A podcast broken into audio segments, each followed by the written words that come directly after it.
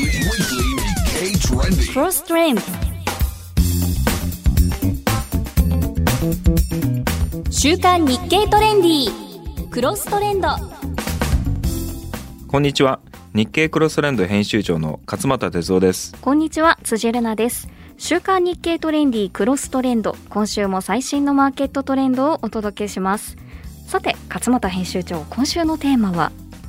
前半は最新トレンドをチェックするウィークリートレンドキーワーズ。そして後半はマーケターオブザイヤー2023をお届けします。はいマーケターオブザイヤーといえばレモン堂を手掛けたコカ・コーラの CMO やアサヒスーパードライ生ジョッキ缶のマーケティング本部長そして去年はヤクルト1000の企画調査課長が大賞を受賞しましたねはい。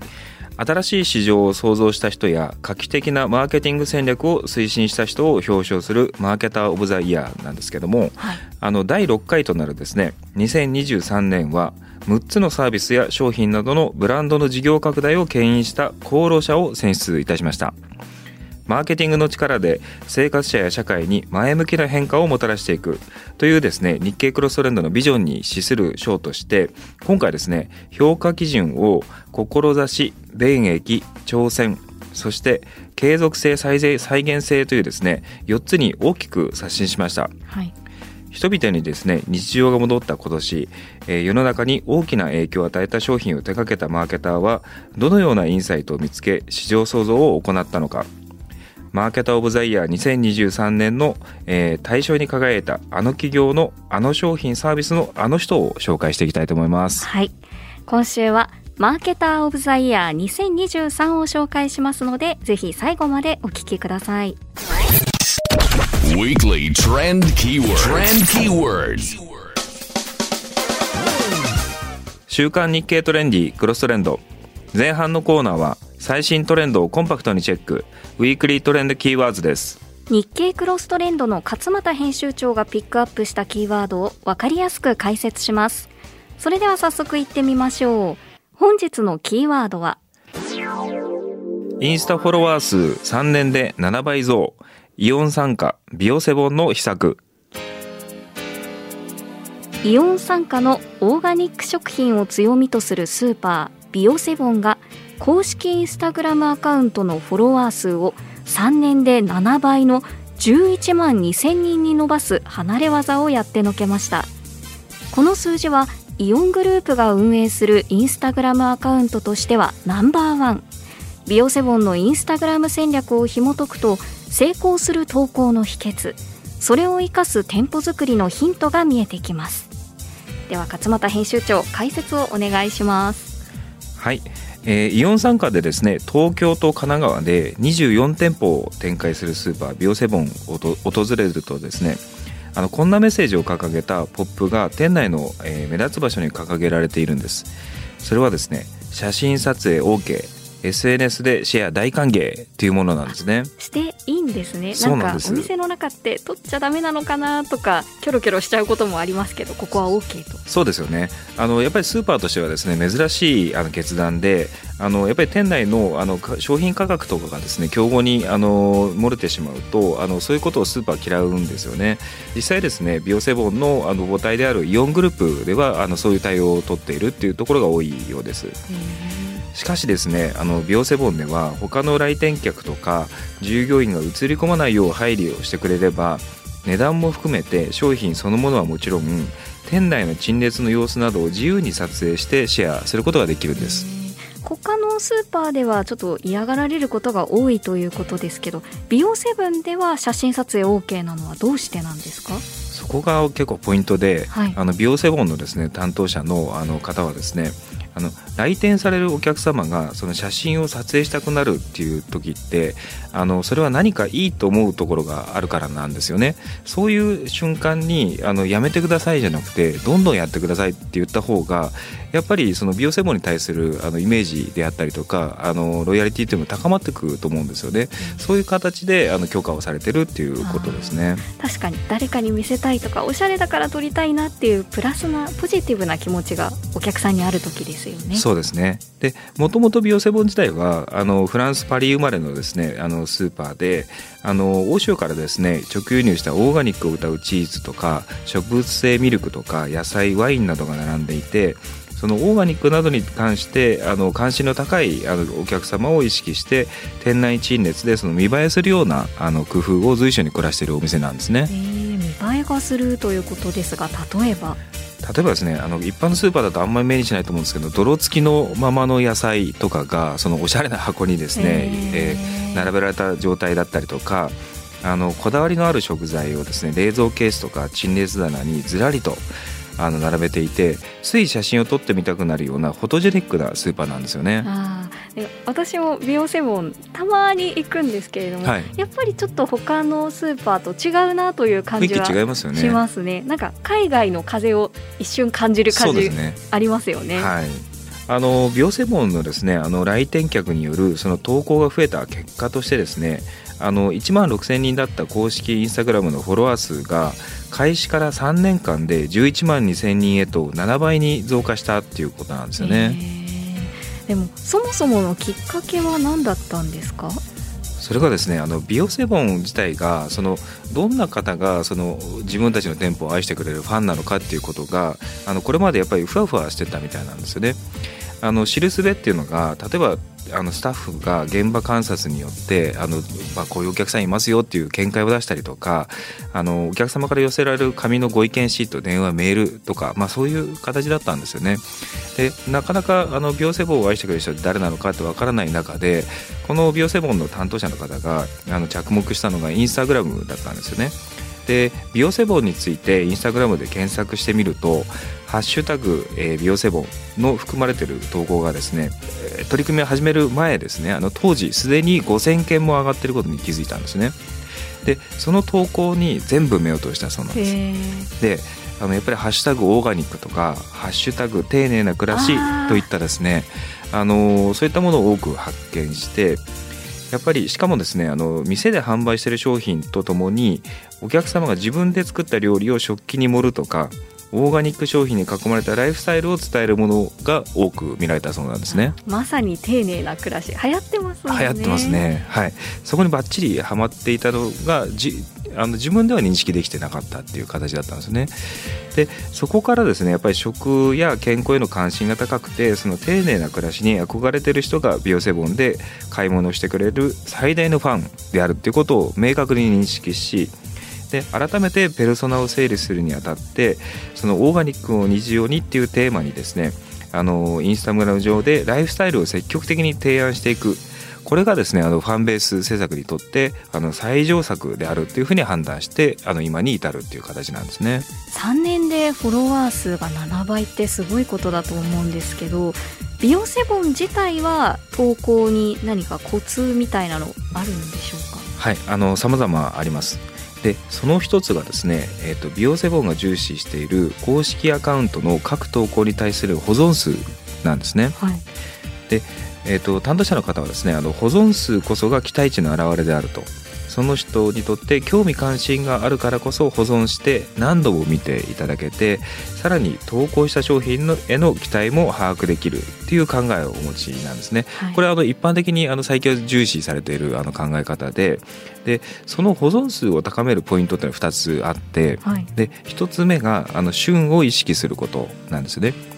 で来店客はあの当然旬を感じたいのでその旬を使った旬の野菜を使ったですねレシピを積極的に投稿していくってことをやってるそうです。はい、で2つ目がお客様の時短につながる内容を心がけるっていうことなんですね。やっぱりあのオーガニックとかそのおしゃれなイメージありますけど、まあ、手軽にいけるっていうのはあのその同じような軸の中であの最大のものだと思うんですよね。で手軽にできるできるとか真似してみようって自分ごとになりやすいあのようなアイデアをアイデアをあの投稿していくっていう形をしていくとその後で見返したいなっていうので保存が増えるそれがあのロイヤリティにつながるっていうそういうサイクルを回してるそうなんですね。そのインスタグラムで店舗とファンをつないで成果を上げているこのビオセボンですが今後はどうなっていきそうでしょうか？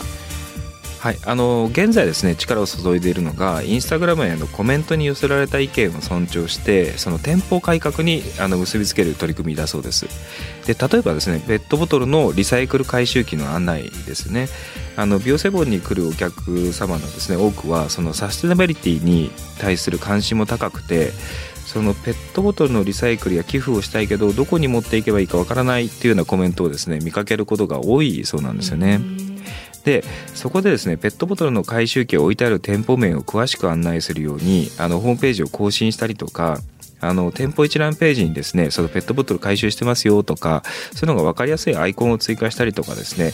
こういう地道なですねあの取り組みでやっぱりお客さん投げかけしていただいたことに反応するってことが重要双方向ということが重要でやっぱり自分の意見が通った自分聞いてくれたっていうことでやっぱり信頼度っていうのはどんどんどんどん高まっていくんですよね。そういう地道な努力をやっぱり積み重ねていくっていうのがあのこの美容専門から学ぶあのことなんじゃないかなっていうふうに思いますね。はい。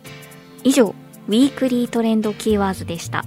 後半はマーケターオブザイヤー2023を紹介します。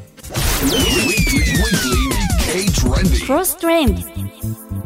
週刊日経トレンディクロストレンド。後半はマーケターオブザイヤー2023をお届けします。新しい市場を創造した人や画期的なマーケティング戦略を推進した人を表彰するマーケター・オブ・ザ・イヤー。第6回となる2023年は6つのサービスや商品などのブランドの事業拡大を牽引した功労者を選出。人々に日常が戻った今年。世の中に大きな影響を与えた商品を手掛けたマーケターはどのようなインサイトを見つけ市場創造を行ったのか。マーケター・オブ・ザ・イヤー2023の対象に輝いたあの企業のあの商品サービスのあの人を紹介します。それでは、えー勝俣編集長マーケター・オブ・ザ・イヤー2023の解説をお願いします。はい、あのこのアワードはですねあの原則2022年9月から23年8月までに発売された商品やサービスで結果を残した人物あるいはそれ以前の発売であっても同期間に目覚ましい成果を上げた人物を対象としています。はいでマーケティングの力で生活者や社会に前向きな変化をもたらしていくというのが我々のあのクロストレンドのビジョンなんですけどもあのこれに資する賞として、えー今回評価基準をですね、えー志便益挑戦そして継続性再現性というですね4つに大きく刷新しました。はい。では早速マーケター・オブ・ザ・イヤー2023の大賞に輝いたのは？はい。対象はスープストック東京一同、えー松尾実次代表取締役社長です。はい。はい、で新たな評価基準の一つであるですね志でですねあの審査員票を伸ばしましたでスープストック東京は99年8月のブランド誕生以来実はマーケターと呼ばれる職種やマーケティング部門が存在しないんですけどね。ですがあの志である企業理念に忠実な経営を続けてきたことでコロナ禍やツイッター、えー現 X ですねの離乳食騒動などの逆風を乗り越えて24年3月期で初の売上高100億円突破を見込む成長を遂げてきたんです。はい、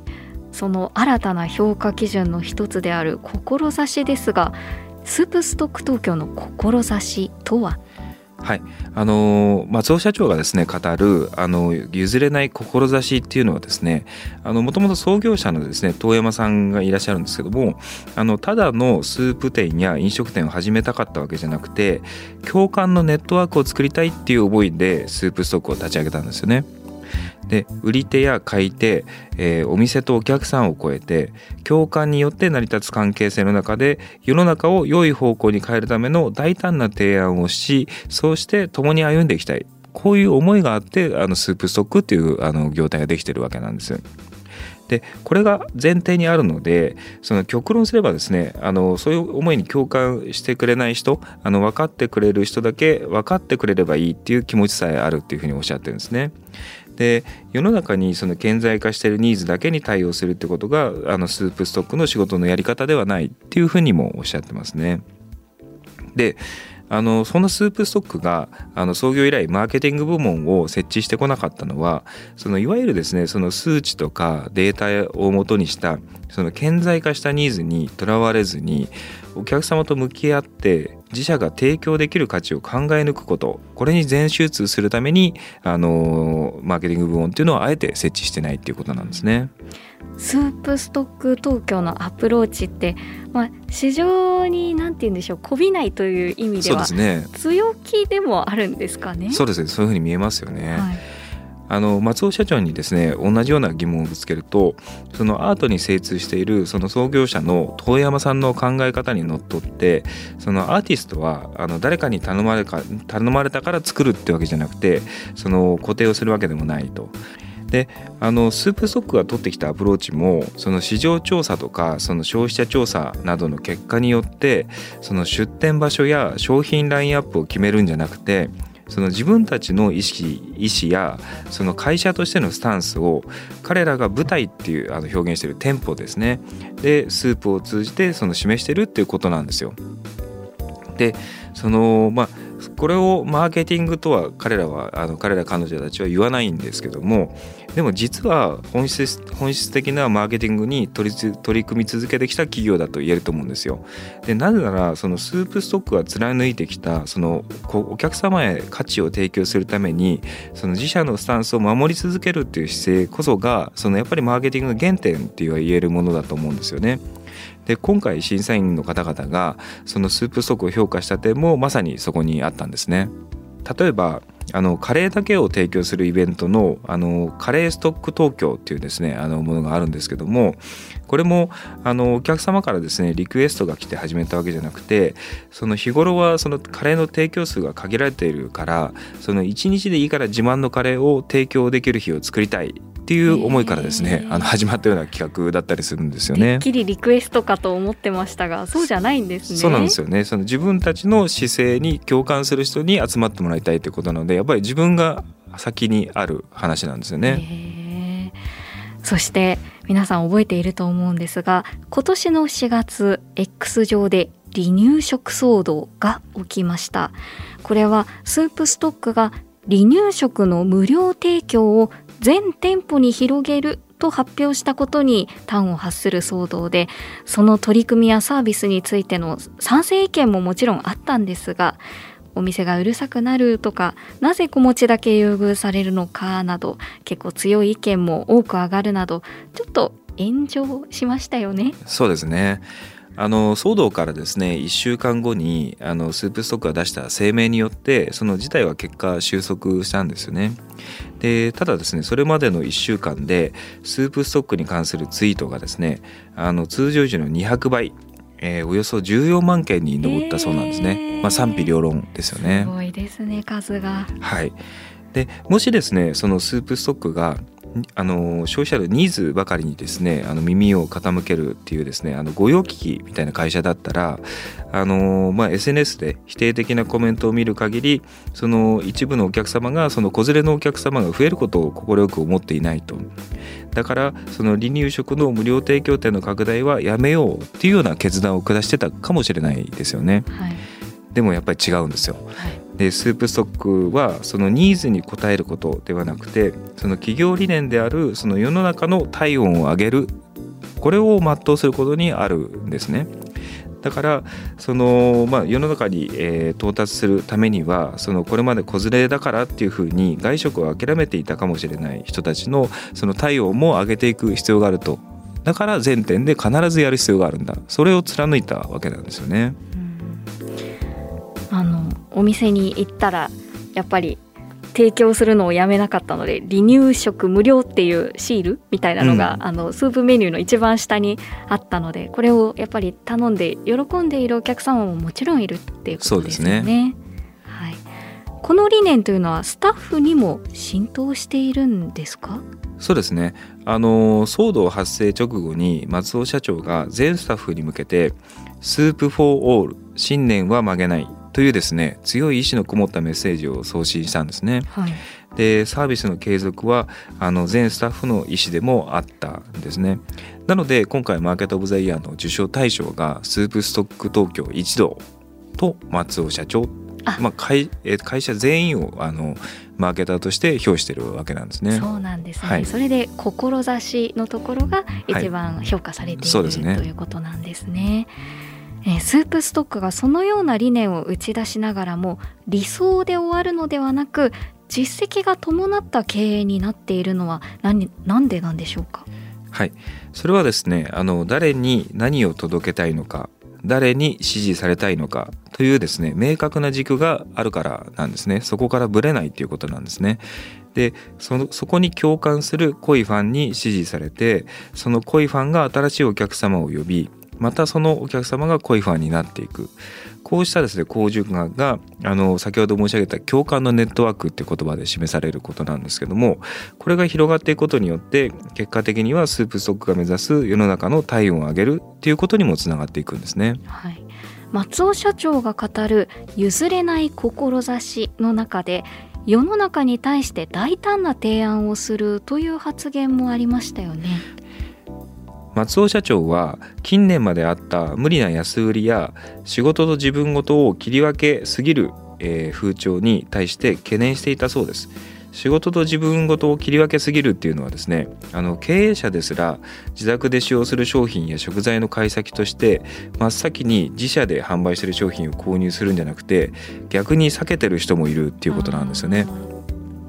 いそうですよねうん なんかでもちょっと気持ちは分からなくもない気はしますけどね。はい、であの商売をする以上やっぱり自分とかその仲間作り手の家族まで含めてそのみんなが幸せを感じられるようにしていきたいっていうのがあの思いなんですね。で企業が提供する安心や安全はそうした基盤の上になる成り立つものであってだからその消費者の方々にはどうしてどうして安すぎる価格なので成り立つのかっていうですね疑う目線を持ってほしいっていうふうにおっしゃってますね。ちょっとこれは刺さりますね。そうですね安いのがいいとか思っちゃうけどよくよく考えなさいよと。そうですね日本のためになるのかあそうですね。はい、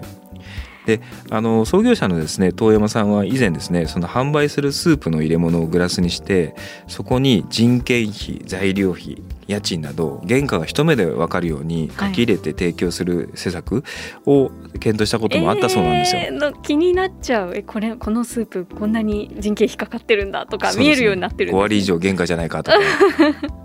はいであの結局スープストックはですねあの、まあ、こだわりの素材も使ってますので原価率が非常に高いんですよね。でその分ですね商品単価も単価も高いんですけどもその価値とか理由を理解してもらいたいっていう思いだったそうなんですよね。あの結果やらなかったそうなんですけどもそうでも見かけたことないですこれ。でもやってもおかしくないですよね。これだけ自信があるわけですから。はい、食材の価格が高騰してもかたくなに安価な素材や手抜きをした製造方法を行わないのはなぜこの価格なのかその価格だからこそ提供できる品質を理解してもらいたいと考えているその譲れない志というのがあるからなんですね。そうですねでまあこういうスープストックでのですねあの購買行動を通じてそのお客様側がですねその疑う目線っていうのを養っていくことができればあの、まあ、買い物スープストック以外でも当然するわけですので、まあ、そういう時にあの役立っていくんじゃないかっていうふうにおっしゃってますね。であのスープストックがその東京って名乗っている通りですねその都市部を中心に出店しているのはあの忙しく働く間にスープストックで食事をする短い時間の中でも心を取り戻してほしいっていうふうに考えてるからそうなんですね。でスープカップの中が窓の景色のように先にある風景あの、まあ、スープですね。にノスタルジーや人の愛情を感じてほしいと。こういう作品を提供し続けることでお客様にほっと一息つく時間を持ってもらいたいっていうふうにあの、まあ、松尾社長はじめですねスープストックの方々は皆あの思いを持っているそうなんですね。私スープストック何度か行った行っているんですが「いらっしゃいませ」じゃなくて「こんにちは」って言ってるんですね。そうですね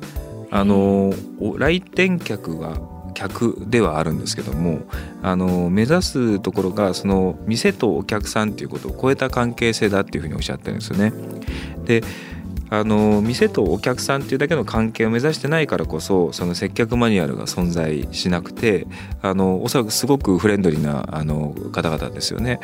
えー、どうしたらその世の中の体温を上げるっていうことに、えー、実現できるか。自分それぞれが自分自身で考えてその時々に最適なコミュニケーションを展開すると。これがあの全スタッフに染みついていてあの心地いいあのコミュニケーションであったり空間が作られているっていうことなんですよね。そうなんですね。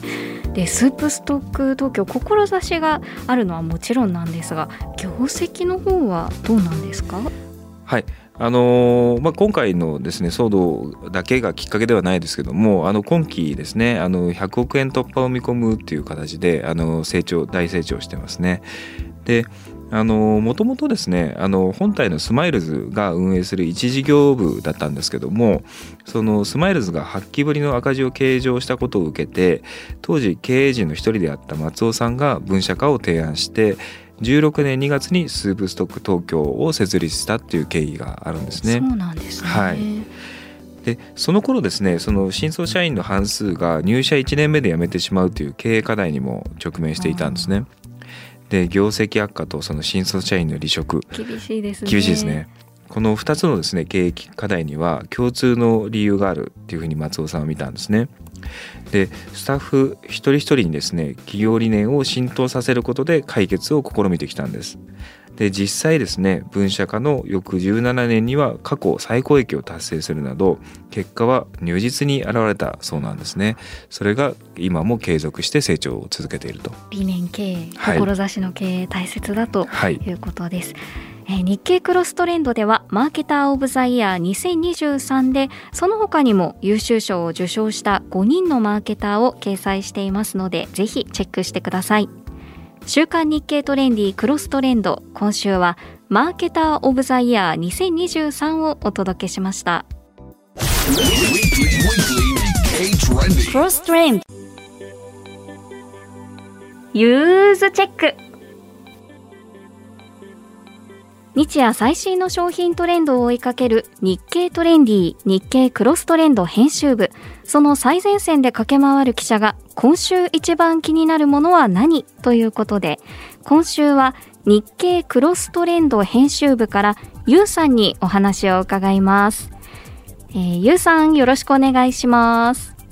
よろしくお願いします。さて今日は何をご紹介いただけますか？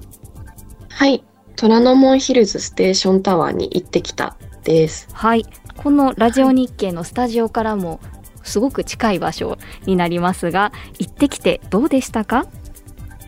そうですね。えっ、ー、とまずめちゃめちゃ便利っていうのがあって。はい。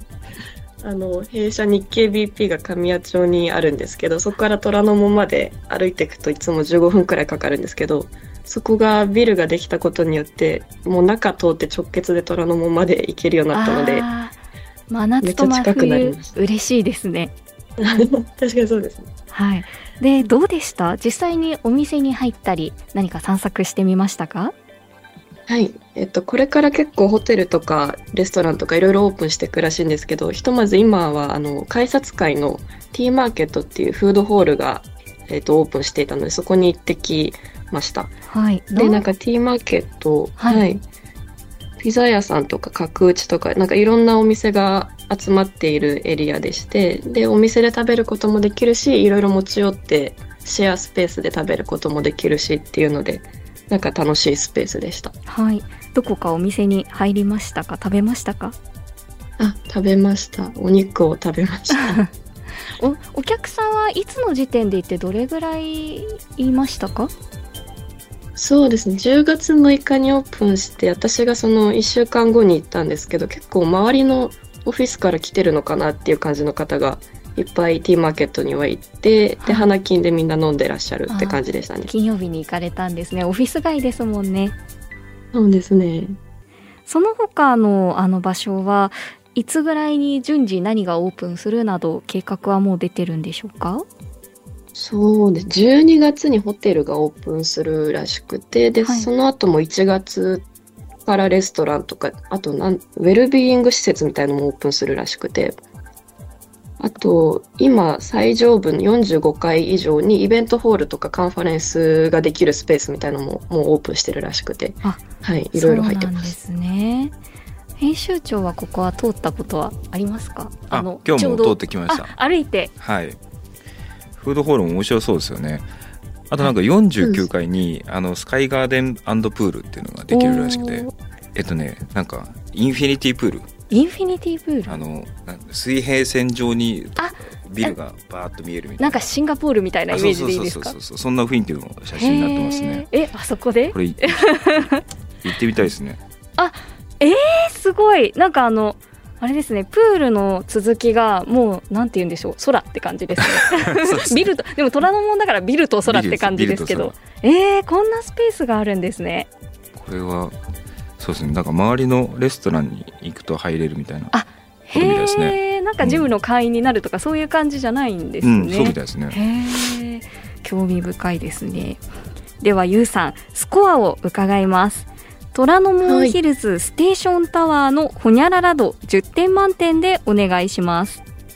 はい。虎ノ門界隈が便利になる度10です。そうですね。いや私もちょっと今日帰り歩いてみようと思っていますが、うん、あぜひぜひなんかティーマーケットにいろいろお花屋さんとかケーキ屋さんとかいろいろできるらしいのでそうなんですね。ちょっと買いたいなって時にそうですね。っていけるかなと。はい、はい、虎ノ門のオフィス街のイメージが少し変わっていくかもしれませんね。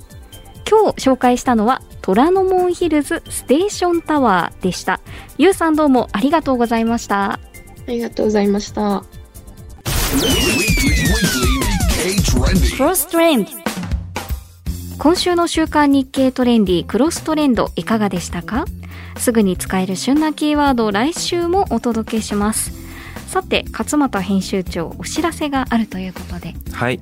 えー、11月13日のですね、えー、19時からですね、あのー、オンラインイベントでそのマーケター・オブ・ザ・イヤー2023年の対象であるですね、えー、スープストックの、えー、松尾さんとですね優秀賞を取られた八代目義兵さんですねが登壇するですねあのセミナーをあの開催します、はい、でクロストレンドの有料会員は無料であのご覧いただけますしその他の方は5000円ですねで現在ですねあの実はマーケター応援割っていうですねキャンペーンもやっていてそれに加入いただくとですね月額プランですと最大2か月無料ですから、まあ、実質無料であのご覧いただけます。のでぜひご参加いただければなと思います。今日の、えー、お話の内容を聞いてぜひという方ははい。応募してくださいはい、はい、週刊日経トレンディクロストレンド。それではまた来週。お相手は？